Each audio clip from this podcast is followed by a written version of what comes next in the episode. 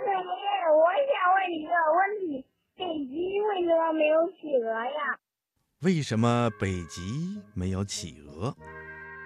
小朋友们都知道，冰雪覆盖的南极呀，才是企鹅主要的生存和繁衍之地。除了南极以外，在南半球的许多岛屿上，也生活着企鹅。可是，在同样的寒冷的气候下，同样是冰雪茫茫的北极地区，却看不到企鹅的影子，这是为什么呢？其实啊，在北极以及北极附近的地区，以前生活着一种大海鸟，它们的样子和骨骼都跟现在生活在南极的企鹅差不多。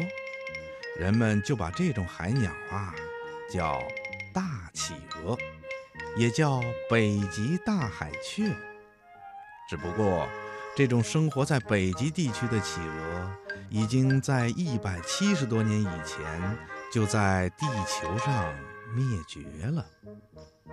考古学家只能通过在北极地区找到的大企鹅的骨骼，来研究它们的样子。和生活习性了。据科学家们的研究，这种大企鹅的身高啊，大约有六十厘米。它们头部的羽毛是棕色的，背部的羽毛是黑色的，肚子上的羽毛啊是雪白的。它们的骨骼结构也能显示出，大企鹅跟南极企鹅一样。也有着笨拙摇摆行走的方式，而在海里也同样善于游泳。它们可以使用翅膀在水下快速的划水。它们的食物啊，主要是以小鱼为主。在陆地上，大企鹅行走比较缓慢，在一些起伏的地面上啊，有时也要用翅膀来帮忙。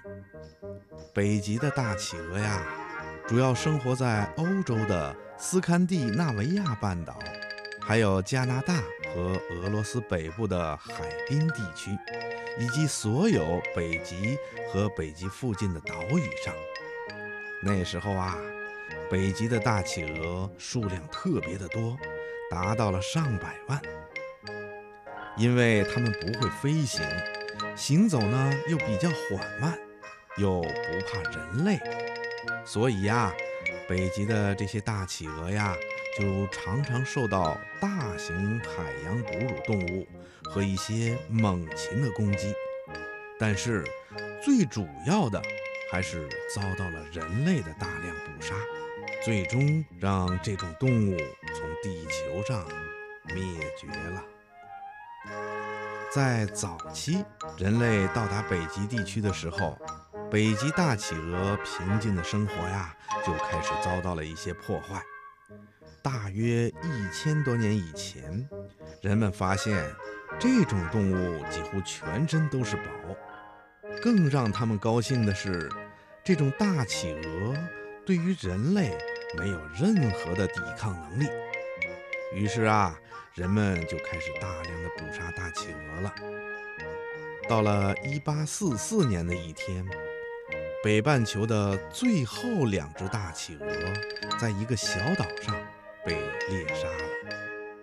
从此以后啊，再也没有人看到过这种不会飞的海鸟了。这就是为什么北极没有企鹅的原因了。